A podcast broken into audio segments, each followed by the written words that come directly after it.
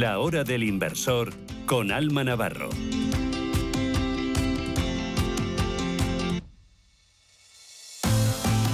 Y en la hora del inversor avanzamos y en los próximos minutos queremos mirar la situación de los mercados por dentro. Vamos también a analizar alternativas y oportunidades de inversión y lo vamos a hacer de la mano de Pilar Bravo, directora de desarrollo de negocio en Finaces Value. Pilar, muy buenas tardes y bienvenida.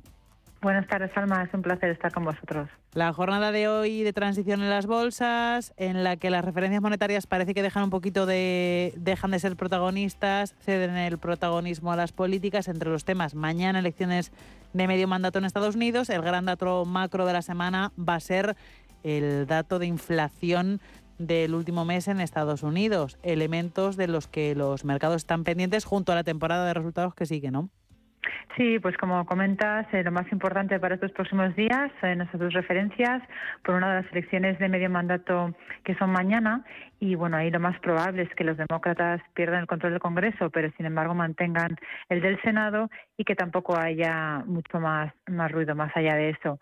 Por otro lado, el dato de inflación que conoceremos el jueves también es importante si consiguiera salir un dato donde se ve que la inflación retrocede algo un poco o se estabiliza la parte de la subyacente, pues eso también haría pensar al mercado en la probabilidad de que las próximas subidas no sean de 75, sino que sean de 50. ¿no? Eso reforzaría esa percepción de que en cierto modo los riesgos se van un poco moviendo a la baja y vemos unos bancos centrales que aunque eh, está claro que pues, por sus mensajes van a seguir subiendo tipos, pues tal vez lo hagan de una forma un poco más eh, suave, más despacio, que también es algo que, el mercado va a agradecer.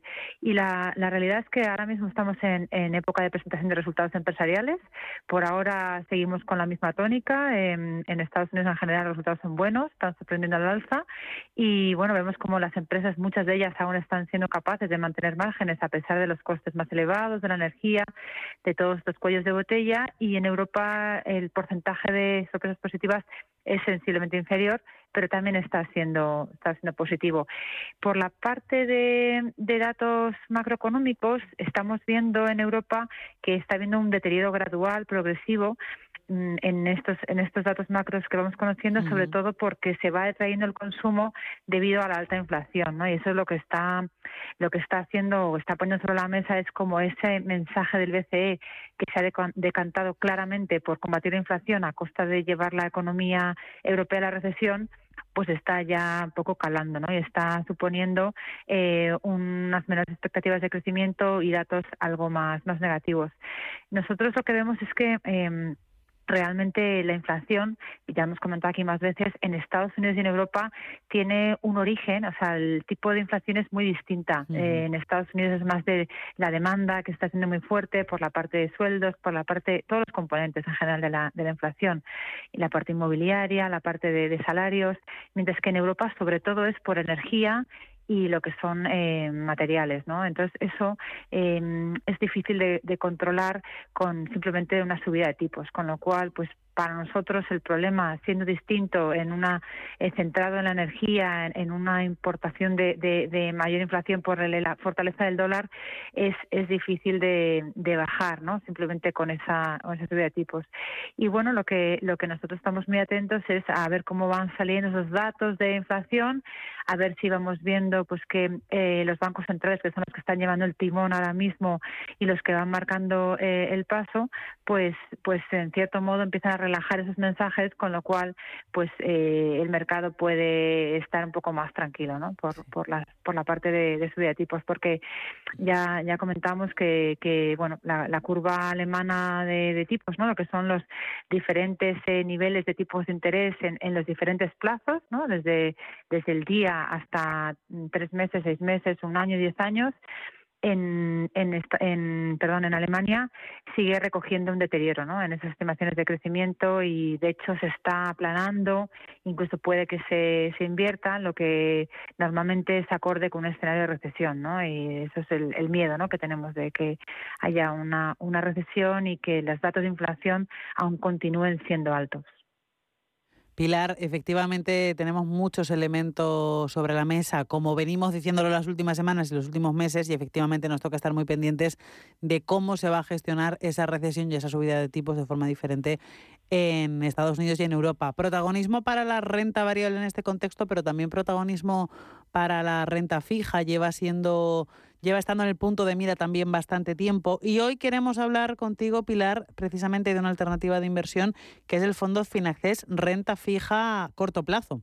Sí, efectivamente, como bien, como bien dice Salma, la inestabilidad de estos mercados financieros em, que, tiene su origen en la inflación y, en los tipos de interés ha perjudicado tanto la renta variable como la renta fija, pero sobre todo ha sido en la renta fija donde hemos visto un mayor, eh, una mayor volatilidad, un mayor em, extremo en las valoraciones y, lo que ha hecho ha sido abrir una, una ventana de oportunidad muy interesante y pensamos que es una oportunidad pues muy buena para, para aprovechar sobre todo los tramos más cortos en, en donde observamos la mejor relación rentabilidad-riesgo por, por, por, duración asumida, por, por, por plazos asumidos, donde vemos em, más oportunidades para el inversor en el corto plazo. Es decir, que con en menos de, un año hemos pasado de no tener alternativas rentables para la parte más conservadora de las carteras, donde era difícil conseguir alguna rentabilidad positiva y teníamos que vivir con tipos negativos, ahora de repente poder construir unas carteras con eh, un nivel de calidad crediticia alto, es decir, con investment grade, no, no high yield, sino incluso con, con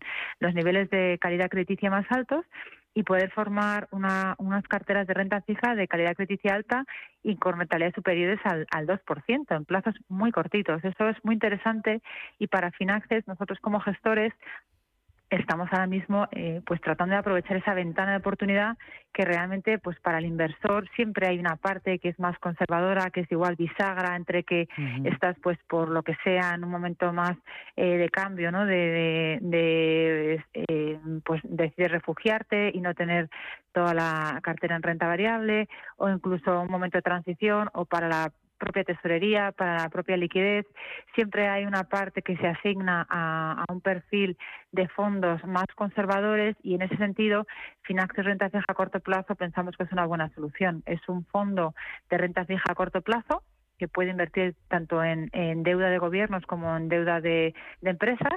Son emisores principalmente europeos y tiene un sesgo muy conservador, porque eh, sobre todo el objetivo del fondo es ofrecer una rentabilidad positiva y tener eh, muy orientado eh, la preservación de capital, es decir, buscar aquellos eh, instrumentos de renta fija, pues como pueden ser bonos, pagarés, cualquier tipo de instrumento que le permita hacer una buena combinación de, más que de rentabilidad riesgo, le damos la vuelta y es de riesgo rentabilidad, es decir, sabiendo el presupuesto de riesgo que podemos asumir, el ser muy conservador, qué rentabilidad es, eh, cómo se puede optimizar esta rentabilidad y qué es lo que se puede obtener. Entonces, en torno al, al 2%, pues es algo que en plazos inferiores a un año el fondo eh, es capaz de, es capaz de dar y por eso pues eh, Finanzas Renta Fija a corto plazo ahora mismo tiene una cartera de mucha calidad crediticia, eh, todo es investment grade y tiene em, eh, aproximadamente dos tercios en bonos de, de compañías, en bonos de, de corporativos, ¿no? es donde vemos las oportunidades. Luego tiene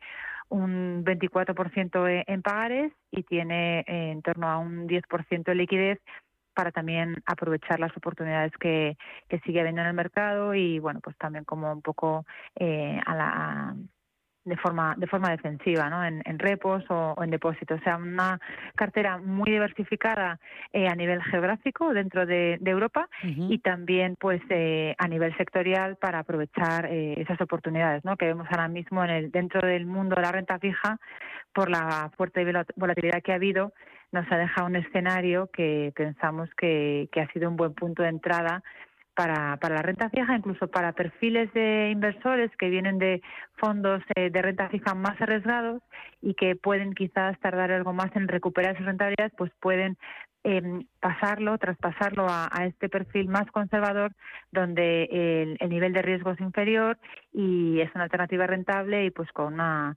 una relación eh, rentabilidad-riesgo muy atractiva. Sí, eso te iba a, decir que entiendo que es un fondo muy interesante pues para ese inversor conservador que se encuentra en un momento en el que los mercados ofrecen muchísima volatilidad y busca algo seguro.